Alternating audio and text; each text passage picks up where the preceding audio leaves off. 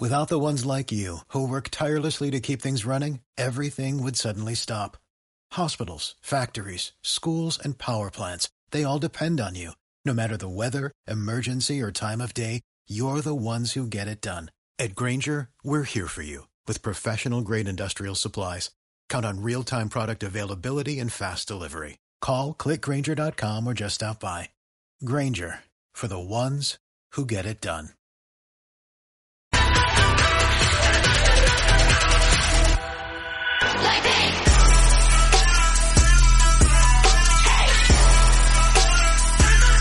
Bueno, ¿y qué nos encontramos en UFC 253? Pues teníamos diferentes combates con una main card que en un principio no era especialmente interesante a excepción de los dos combates principales, obviamente, yo creo que eso era un hecho, pero que la verdad dejó buenas sensaciones y que como dijimos en la previa también teníamos una serie de combates que había varias cosas en juego que para mover el futuro de diversas divisiones, además por supuesto de ese doble main event.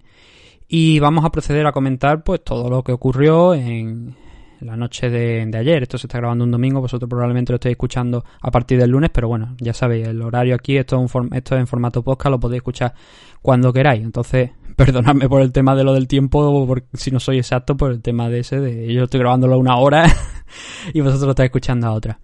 ¿Qué es lo que tenemos? Pues mira, a ver, eh, lo primero, ya habíamos comentado que en la previa que hubo diversos cambios de, rival, un par de cambios simplemente. Que Claudia Gadela iba a pelear en este evento, pero se lesionó y tuvo que salir.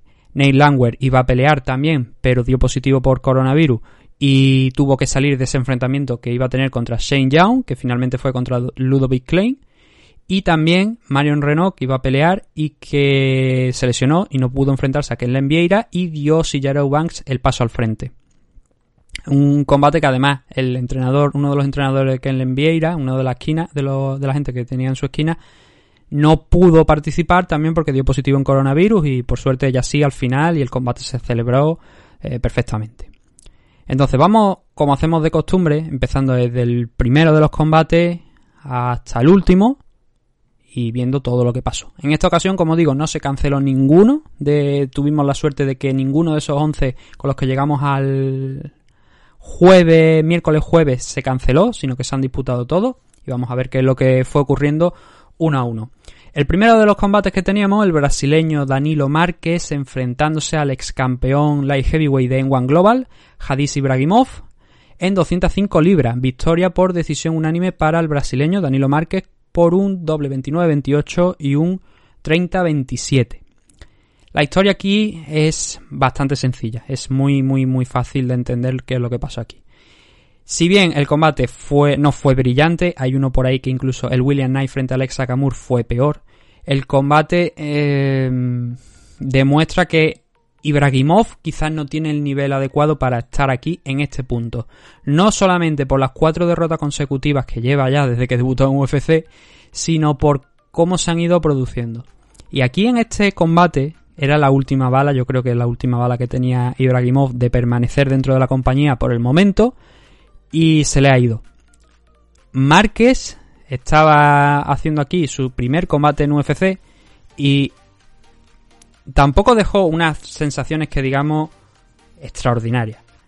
Pero sí que hizo lo suficiente para ganar el enfrentamiento en base a varias cosas. Principalmente derribos. Él insistió una y otra vez en intentar derribar a Ibrahimov constantemente. Un detalle de todos esos intentos de takedown, que fueron un total de 16 según las estadísticas oficiales, es que cada vez que entraba, muchas de las ocasiones que él entraba a intentar derribar a Ibrahimov, acababa con la cabeza en un lateral e Ibrahimov intentando cerrar una guillotina. No sé cuántas veces tuvo, aunque aquí solamente figura una, yo fueron bastantes más, fueron entre 3 o 4 intentos de guillotina por parte del ruso, y ninguna de ellas salió adelante. Porque al final se, se liberaba, había un scramble y una cosa que vimos en todos los asaltos, en los tres, es que le ganaba la espalda, la espalda e intentaba trabajar un rear naked choke. Eh, estoy hablando de Danilo Márquez, no de, de, Ibrahimov.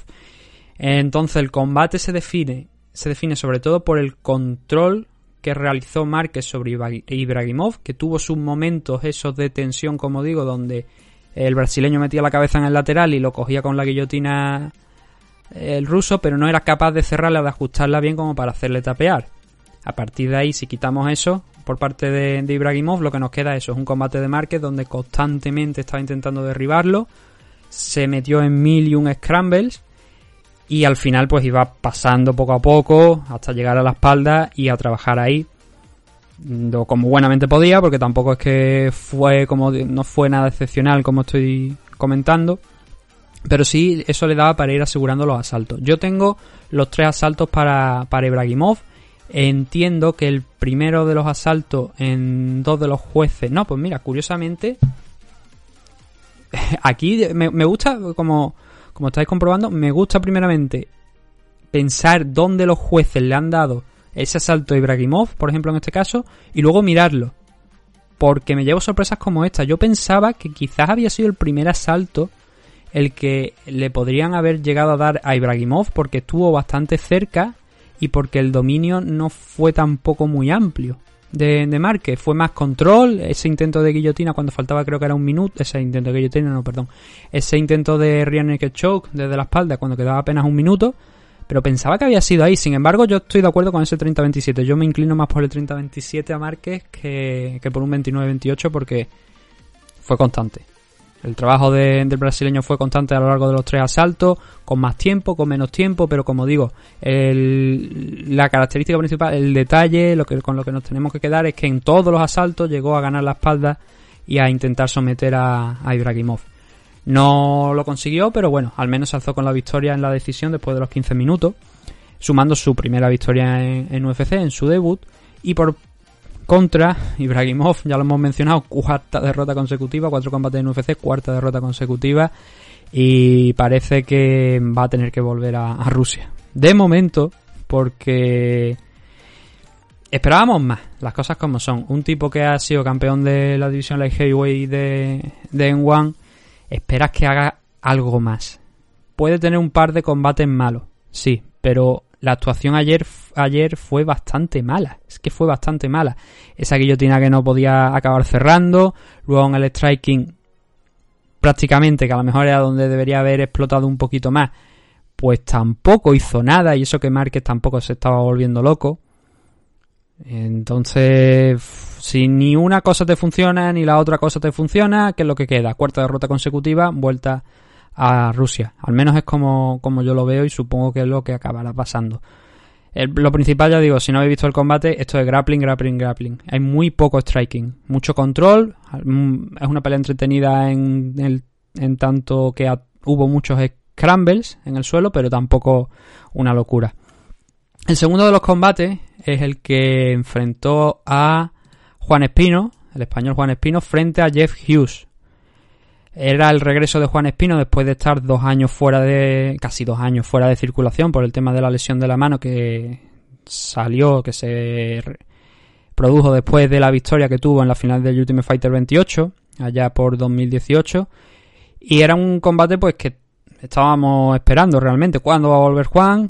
era evidente que tenía que hacer el regreso, ya comentamos aquí diferentes cosas la mayoría lo recordaréis, ¿no? Sobre el tema de cuándo iba a volver y tal. Ya lo, os pusimos un poquito en alerta. Y este enfrentamiento, lo que me llamó la atención, que es lo que dije en la, en la previa, es que las apuestas estaban 1.30, 1.33 a favor de, de Juan Espino, cosa que era normal, frente a unos 3.30 de Jeff Hughes. ¿Qué quiere decir? Que te pagaban, si apostabas, pongamos, 100 euros, pues te daban 330. Era una cuota razonable. Ah, hubo gente que me dijo, no, bueno, le ves posibilidades. No se trata de verle posibilidades. Obviamente Juan era favorito.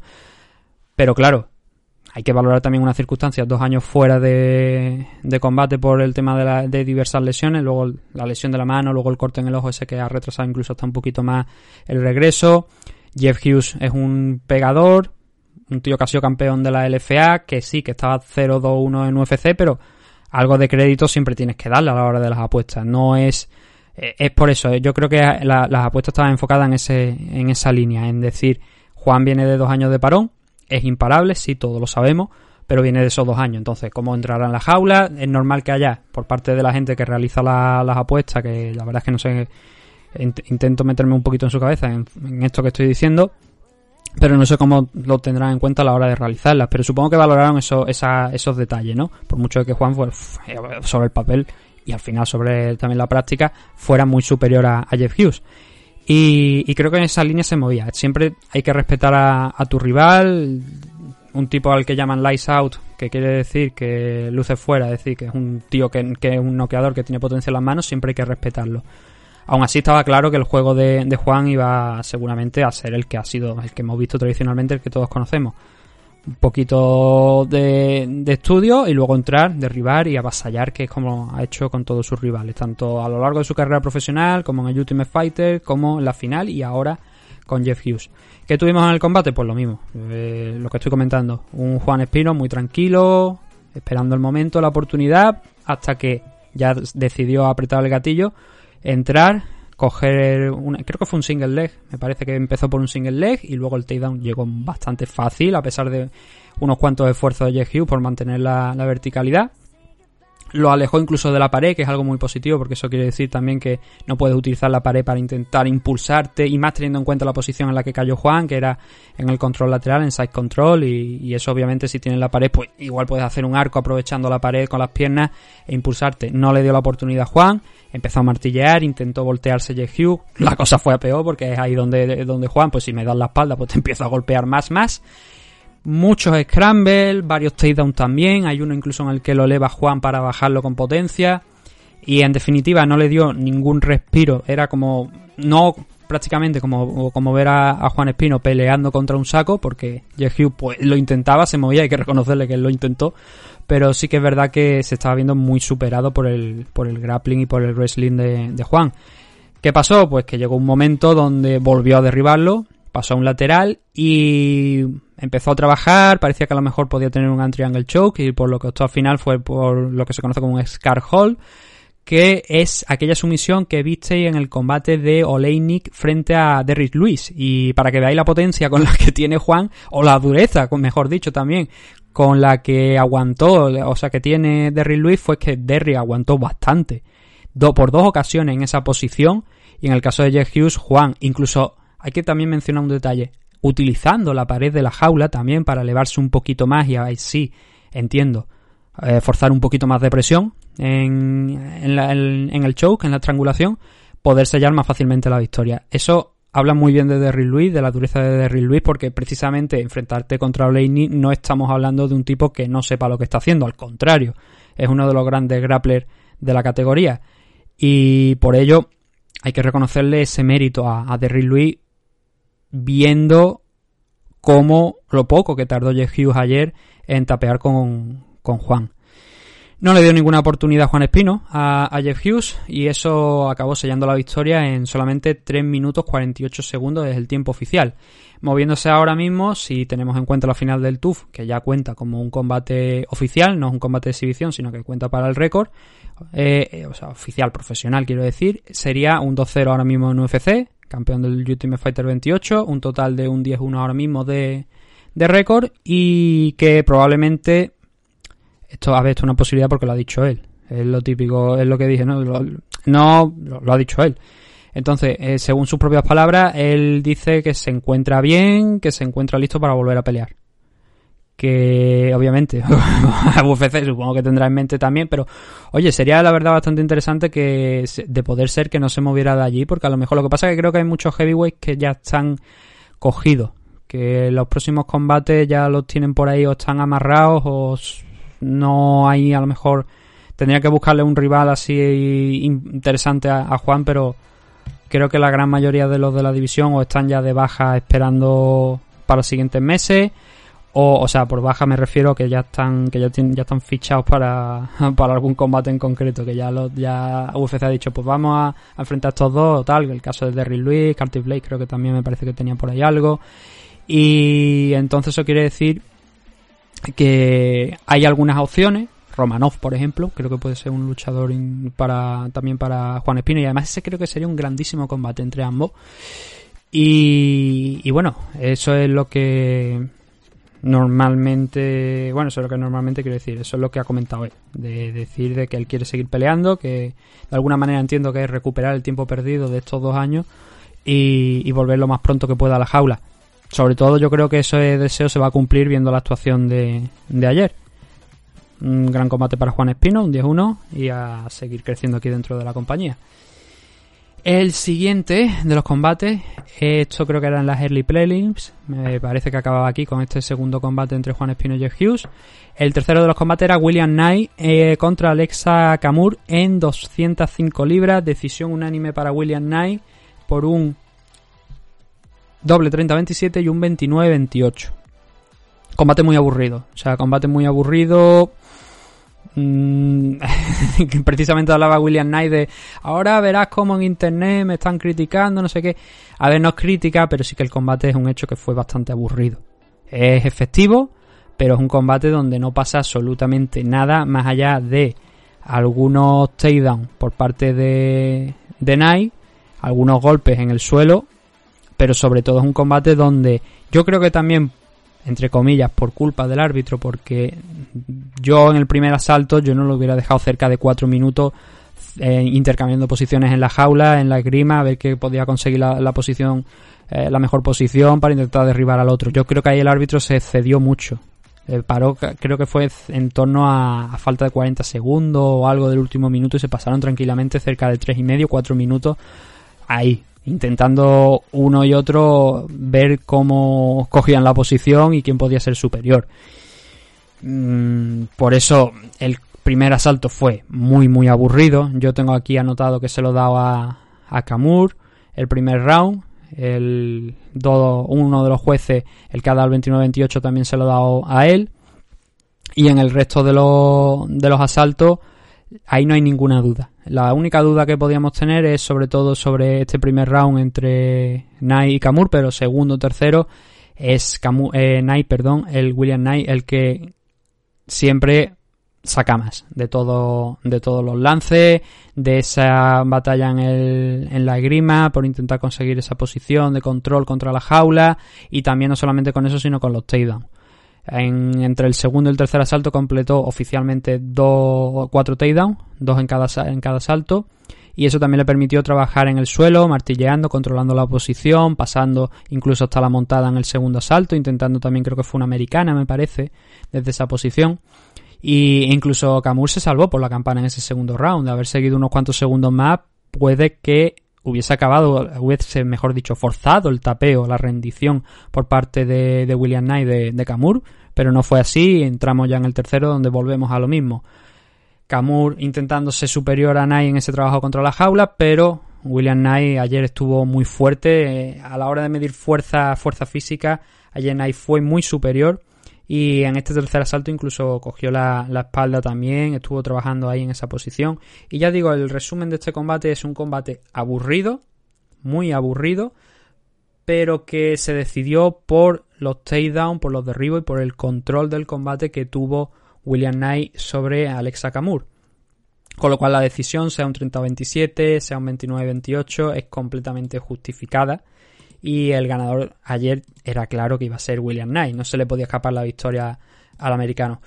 Eh, ahora se mueve a un 9-1, siendo este su primer combate después de venir en cuestión de tres semanas del, del Contender Series, salir de ahí directamente, embarcarse en un avión hacia Abu Dhabi y pelear en este enfrentamiento contra Alexa Kamur, que también venía de un Contender Series, pero venía desde el año pasado y ya había tenido un combate eh, aquí contra Justin Ledet a principios de este año, ganó por una decisión unánime. Este combate contra William Knight no le fue tan bien, muy controlado en, el clinch. También demostró en el primer asalto que él podía hacerlo, pero al final la fuerza física de, Knight fue superior para acabar sacándole esos por lo menos dos asaltos, segundo, tercero claro, el primero eh, discutible, pero creo que también podríamos atribuírselo a Knight. Y siendo eso suficiente para lograr la victoria por una decisión clara y unánime.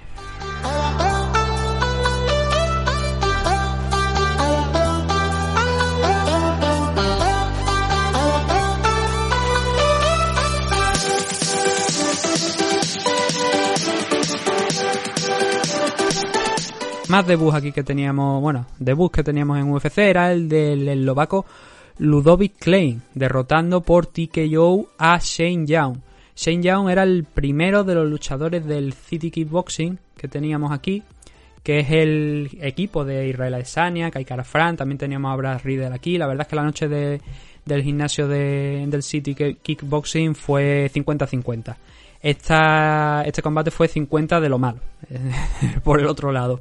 ¿Por qué? Porque Ludovic Klein no, lo noqueó, como digo, con un uppercut muy bien colocado a Shane Young después de un principio donde no vimos demasiada acción hubo un momento, se, estuvieron intentando encontrar sensaciones cuando le conectó una izquierda a Ludovic Klein a, a. Eso hizo que se pensara las cosas al neozelandés, empezó a retroceder, le conectó una head kick a, a Young que hizo que se desestabilizara un poco, volvió a recibir una derecha, o sea, soltó una izquierda eh, Klein y luego le metió un uppercut con la derecha por dentro de la guardia, que fue lo que apagó las luces totalmente a, a más que esa head kick. Para mí fue ese uppercut el que noqueó a, a Young, pero sí que hay que reconocer que toda la secuencia es muy buena, desde que conecta esa izquierda, que le sigue con esa head kick para seguir la presión, no cesó ahí en ese momento Klein, sino que siguió hacia adelante, siguió empujando, viendo que Shane Young estaba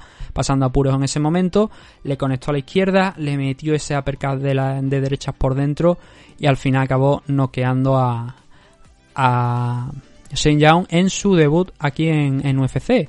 Ahora mismo haciendo un 17-2 de récord, era uno de esos luchadores en los que había puesto el foco en la, en la previa porque me resultaba interesante. De hecho, él había entrado como, lo hemos comentado hace unos minutos, había entrado como luchador de, de recambio de última hora porque no era el original. Y también tuvo problemas con el peso, no dio 146 libras, dio 150 eso obviamente pues conlleva una pérdida de, dinero. No fue el único que falló el peso aquí, falló también tu jugó y hubo que pues que también que ajustar eso, ¿no? Parte de la bolsa se va para su rival, para Saint Young, pero la victoria se queda en él, en Ludovic Klein. Y había puesto el foco por eso, porque era un luchador que había entrado con poquito tiempo de, preparación, muy poquito tiempo, porque entró sustituyendo a, a Neil Langwer y que finalmente se ha alzado con, con la victoria. Un luchador eslovaco que creo que pasaba por debajo del radar, pero claro, cuando ves ese récord que tenía 16-2, que había estado noqueando rivales en, allí aquí en Europa, que mm, luego también tenemos que analizar este combate como de la manera que lo estamos analizando con ese KO, eso nos dice que su striking es bueno, es peligroso y que tiene potencia en las manos, y no solamente también en las manos, también en las piernas como hemos visto, y como también hemos visto en algunos de los combates anteriores que, que ha tenido eh, aquí por Europa. Es un rival muy, muy duro, muy interesante, que veremos hasta dónde puede llegar, pero que de momento, oye, era un luchador que yo personalmente, por ejemplo, no conocía, pero cuando estuve realizando la previa, estuve mirando y tal, y digo, oye, mira, es sorprendente, ¿no? Que este chico con 16-2 de récord llegara a UFC, eh, llega ahora a UFC de última hora. No sé si a lo mejor tenían previsto que ya la firma de este chico pero no se había realizado hasta ahora a lo mejor porque tampoco le habían encontrado una posición y entró ahí de casi de última hora como en un principio iba a pasar con Joel Álvarez que iba a ser un, combate casi de última hora contra Imagulov pero él coincidió que tenía la pelea por el título en AFL y que decidió hacer esa pelea antes que coger el combate de UFC luego ya sí que su, obviamente como comentamos aquí en el programa y tal y nos comentó él se dio esa pelea contra Imagulov que fue la del debut Igual puede ser que a lo mejor con Klein haya pasado algo similar. La verdad es que no lo sé, no he leído titulares, no he leído noticias al respecto. Pero una victoria contundente que hace que el City Kickboxing sume su primera derrota aquí en, este evento y que pone fin a esa racha de dos victorias que llevaba Shane Young aquí en la división Featherweight. Ahora pierde contra Ludovic Klein y tendrá que volver a la casilla de salida y organizar, reorganizar un poquito las ideas y ver hasta dónde puede llegar nuevamente. Ludovic Klein, como el caso de Juan Espino, yo no me iría muy lejos porque habiendo noqueado este rival, eso quiere decir que está fresco, que está bien, porque si un luchador sin training camp puede hacer esto, si le dan a lo mejor un par de semanitas más, podemos ver a alguien que progrese muy adecuadamente y mucho mejor que lo que vimos incluso esta noche. Y creo que es un nombre que va a llegar a ser campeón a lo mejor, porque las 145 libras, sobre todo en la parte alta, es muy complicada, o es muy complicado meter la cabeza ahí, pero oye, no todo tiene, no todos los luchadores tienen que ser campeones para que consideremos que son buenos luchadores. Y creo que Klein ayer por lo menos nos dio una pizca, una muestra muy interesante de cuál es su potencial y que seguramente seguiremos viendo aquí en UFC. Detalle importante, con esto cerramos este combate, solamente tiene 25 años. Si esto está haciendo con 25, vamos a ver qué es lo que puede hacer, repito, con un training más adecuado y dentro de un par de años cuando siga creciendo, que yo espero que siga creciendo aquí dentro de la compañía. Derrotas, victorias, pero oye, a mí me dejó muy buenas sensaciones ayer. Combate, no, no es el último, no es el último, tenemos dos más. El siguiente de ellos es el Jake Matthews frente a Diego Sánchez. Victoria por decisión unánime para Jake Matthews por un triple 30-26, sin paliativo, muy dura, sobre todo el último asalto fue muy duro para, para Diego Sánchez. El resto del combate, pues... No vamos a mentir, Diego Sánchez ha pasado su mejor época ya. no es el más veterano del roster, ni mucho menos, pero ha pasado sus mejores años. Y ha peleado en cuatro divisiones de peso. Tenemos que reconocerlo como el ganador de la división middleweight del Ultimate Fighter en la primera edición. Y sí, todo lo que queráis. Es un histórico, pero su tiempo ya ha pasado. Y aquí contra James Matthew, la verdad es que no estuvo tampoco. A mí no me dio la sensación en los dos primeros rounds que estuviera muy mal. El problema es que no era constante. Y en los dos primeros rounds me gustó su último minuto, minuto y medio, donde se le veía pues que igual salía con ese game plan, ¿no? De no absorber mucho daño en los primeros minutos, no ceder mucho terreno en esos primeros minutos del asalto y luego intentar explotar en ese minuto y medio final, siendo Diego Sánchez, para intentar asegurar la victoria. ¿Qué es lo que pasó? Que cuando mejor estaba, por ejemplo, Diego Sánchez, que estaba empezando a calentar en ese primer asalto, James Matthews completó un takedown. Y además solamente faltaban creo que eran unos 25 o 30 segundos y fue justo además de, después justo de, parar uno de Diego Sánchez. Paró el de Diego Sánchez, Prowl, y luego entró James Matthews para derribar a, a Diego Sánchez. Entonces, por poco que hiciesen en ese asalto, ese takedown pesa también. Y el, el poquito del striking que se vio en este primer round, que anulaba junto con este takedown lo poco que había conseguido Diego Sánchez en esa parte final, en esa segunda parte del round. Por lo menos para mi gusto. Creo que estuvo bastante competitivo en esos dos minutos y medio finales del primero segundo, minuto y medio quizás, entre dos minutos, minuto y medio. Creo que estuvo bastante bien Diego Sánchez en el segundo y en el primero. El segundo salto, cuando ya digo, Matthew mucho más atento que en el primer round. Mucho más atento sobre todo cuando él avanzaba porque Diego Sánchez era como un gato acorralado.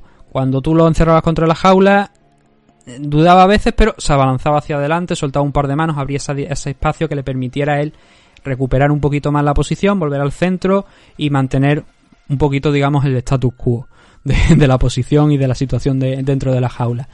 Y James Matthews estuvo mucho más atento a eso. Y entonces cuando explotaba Diego Sánchez aquí en este segundo salto, él daba un pasito atrás y se dejaba ir la mano para si decidía Diego extralimitarse un poquito, pues que el jab le llegase o que el cross, el, crochet le entrara. Ir haciendo daño sin exponerse. Y Matthews eso en la primera parte del segundo asalto lo, lo hizo muy bien.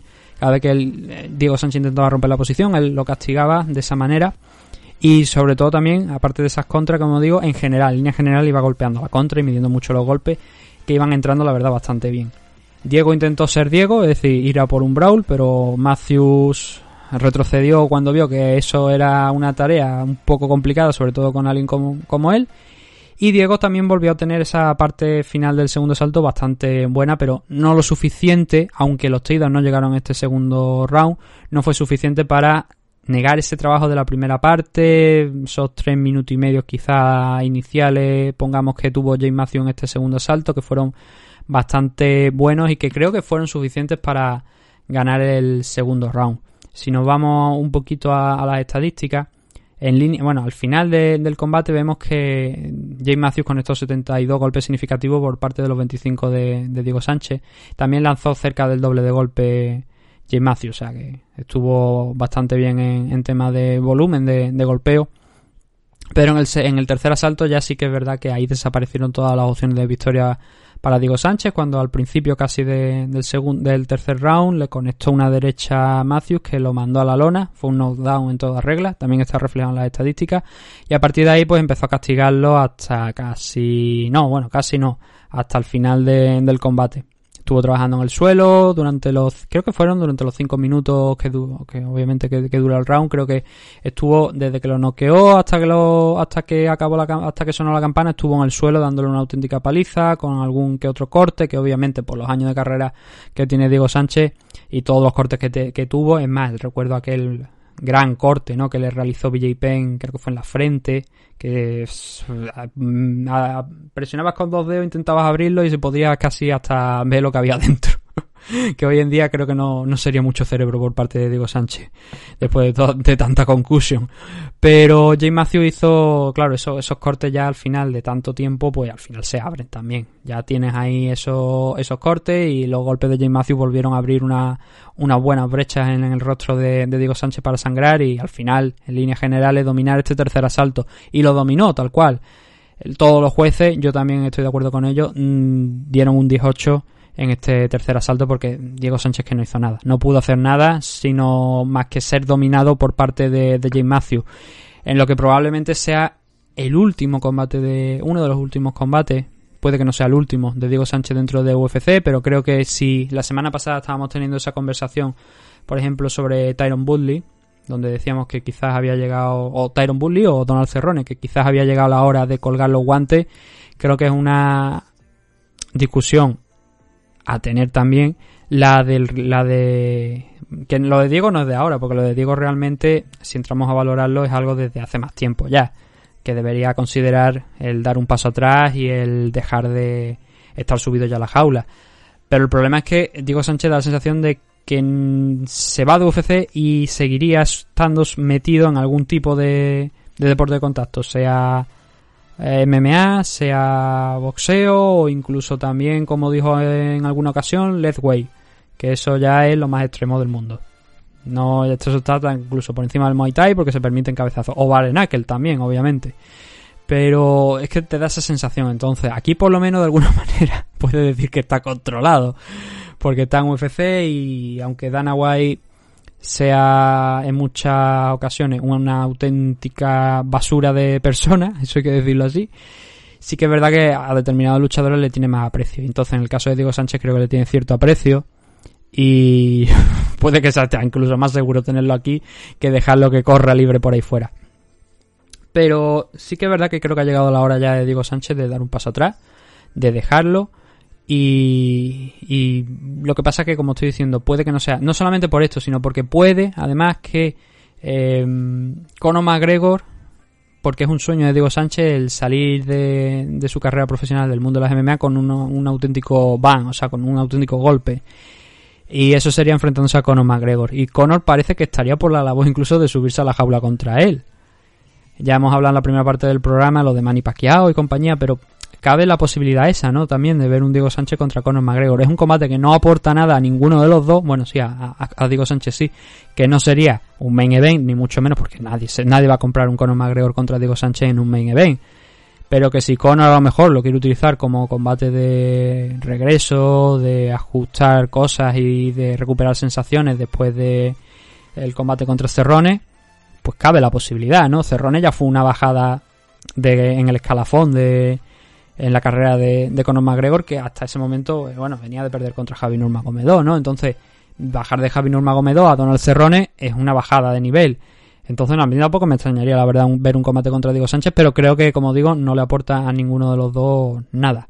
Y James Matthews, este combate era importante porque lo, lo habíamos comentado en la previa, era un tipo que juntaba tres victorias y luego perdía el combate importante. Aquí ahora va a juntar tres, seguramente su siguiente combate va a ser un combate importante, por cierto no hemos mencionado el peso de este combate, pero estábamos hablando de 170 libras y Diego Sánchez ayer se veía pequeño comparado con James Matthews. Y estamos hablando curiosamente de Diego, el mismo Diego Sánchez que he mencionado hace un tiempo, que ganó el Ultimate Fighter en la división middleweight, que es que no es que estemos hablando de... no, no, este hombre ganó un Ultimate Fighter en la división middleweight en 185 libras.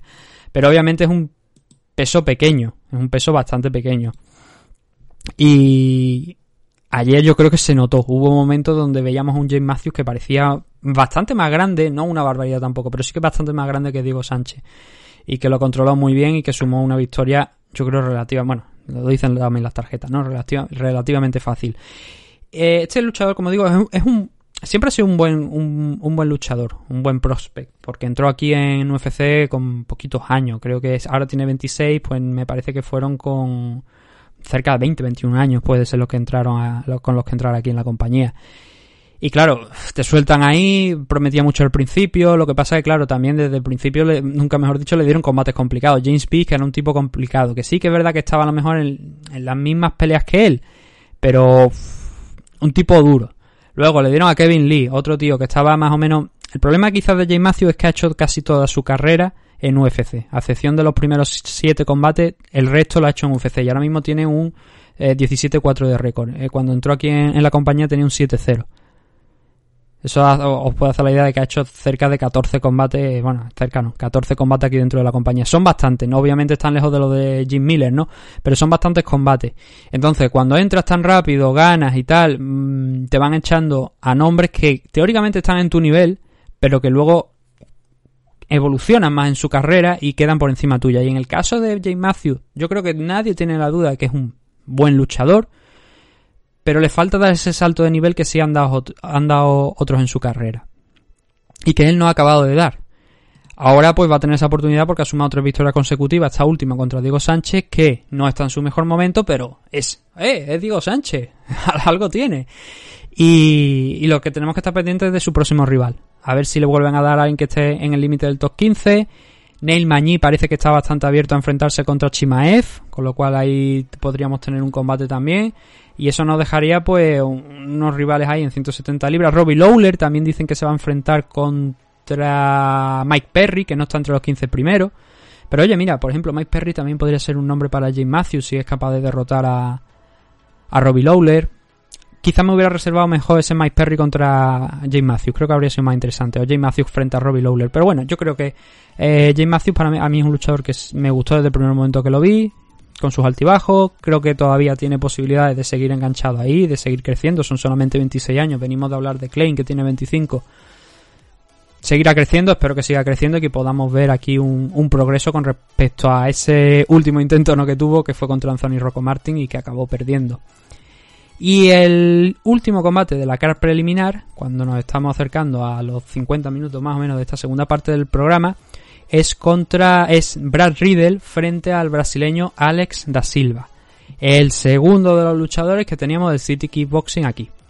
Y Brad Riddle de menos a más, de menos a más por suerte para él, porque empezó bastante mal, empezó con Alex da Silva controlándolo muy bien en, en, los takedowns, llevándoselo al suelo sin mucho problema y se enzarzó en una guerra ahí Brad Riddle que no conseguía ganar que nunca, que cada vez que, que conseguía levantarse volvía a ser derribado. Y al final incluso Aleda Silva, cuando, cuando consiguió separarse Riddle, chocaron una vez más y cogió una guillotina ahí que estuvo trabajando hasta el final del asalto. Este primer, este primer round, como digo, sin ninguna duda fue para, para Alex da Silva. Hizo un grandísimo trabajo en, en, el wrestling al derribarlo e intentar también finalizarlo con esa guillotina. Y no hay duda ninguna que este primer round lo ganó Alex da Silva en base a ese grappling. En el segundo cambió la historia. Supongo que también porque Alex da Silva se cansó, empezó a cansarse. Y que ya esos intentos de takedown ya no eran tantos y no eran tan precisos ni tan fuertes como habían sido en el primer asalto. Incluso Ballard Riddle hizo los ajustes necesarios para ir frenándolo. Y no solamente para ir frenándolo, sino para ir también distanciándose poco a poco en el striking y sumando y demostrando ese, break, ese breakdown, ese background que tiene, que tiene, bueno, que tiene no solamente él, sino que tienen todos los luchadores del, del City Kickboxing. No se llamaría City Kickboxing si te enseñaran solamente grappling. Entonces estamos hablando de kickboxing. Y ahí Brad Riddle estuvo muy, muy bien con las manos en este segundo asalto castigando cada vez que Alex da Silva intentaba alguna intentaba entrar, intentaba derribarle, también en la distancia y poco a poco veíamos un patrón, se iba abriendo la brecha entre ambos en el striking. Tanto que en el tercero se abrió bastante más y ya Riddle solamente tuvo que limitarse a parar los, intentos de takedown que no eran ya ni mucho menos los del primer asalto, como digo, fue perdiendo fuelle a Alex da Silva y fue trabajando con tranquilidad su striking Brad Riddle y sumando puntos sin volverse loco, sin ponerse em, exponerse demasiado, pasando de una de esa raya que suelo yo decir, de esa raya imaginaria, ¿no? Donde te expones a que te metan una contra y acabes cucaracho con las patas hacia arriba. Y no, no, Brad Riddle hizo un trabajo excelente en este segundo, en este, en el segundo en el tercer asalto. En el segundo incluso se animó y consiguió un takedown sobre, sobre Aleda Silva, que fue en la, en la parte final, pero buen intento de takedown también para Brad Riddle, demostrando que además de, ese kickboxing y de ese boxeo, que principalmente fue lo que, lo que enseñó ayer, pues tuvo algo más también. En el tercero no lo consiguió, pero también intentó derribarle. Así que, oye, combate muy completo de, Brad Riddle eh, a partir del segundo y tercer asalto, cuando resistió esos intentos, esos intentos de, de takedown y de sumisión del primer round eh, de Da Silva. Y ahora suma tres victorias consecutivas. Jamie Mularki, Magomed Mustafaev, que sí que es un rival, sacó una decisión dividida, un, rival duro, interesante. Y ahora contra Alex da Silva. Brad Riddle solamente tiene 10 peleas profesionales después de la de anoche. Alex da Silva tiene ahora mismo 24. 21-3 ahora después de la derrota de ayer. Eso habla de la diferencia de experiencia entre uno y otro, pero que Brad Riddle está sobreponiéndose a, esa, ese, digamos, gap, a esa diferencia que hay de experiencia con sus rivales y, está siendo capaz de derrotarlos de manera convincente. Claro, si se encuentra contra alguien que es, el trabajo que hizo Aleda Silva en el primer asalto lo puede hacer constante en segundo o tercero, las cosas se complican demasiado. Y entonces es cuando vamos a ver de qué está hecho Brad Riddle. Pero de momento, ayer le bastó con resistir el primer asalto, ganar segundo, ganar tercero con su striking, frenar esos takedowns muy buena defensa de takedown. No vamos a ver, por ejemplo, a Israel Adesanya intentando takedown como un wrestler, pero sí que hemos visto a lo largo de su carrera qué bien los defiende y parece que también es una tónica que vemos en, en, otras personas del City Kickboxing después de haber visto la actuación de Brad Riddle ayer.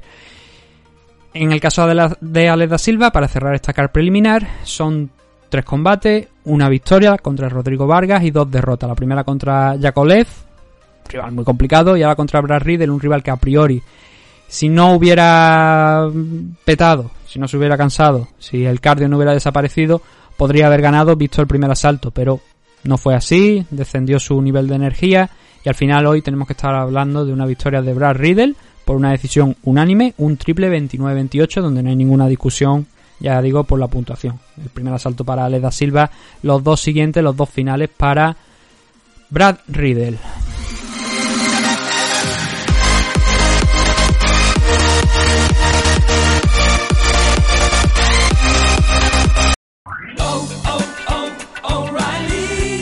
¿Necesitas ayuda? En O'Reilly Auto Parts te ayudamos. ¿Necesitas algún consejo? Te aconsejamos. Nuestros profesionales en autopartes están siempre disponibles para ayudarte a encontrar lo que necesites. Excelente servicio al cliente es solo una de las ventajas que ofrece O'Reilly Auto Parts. Los profesionales en autopartes. Oh, oh, oh,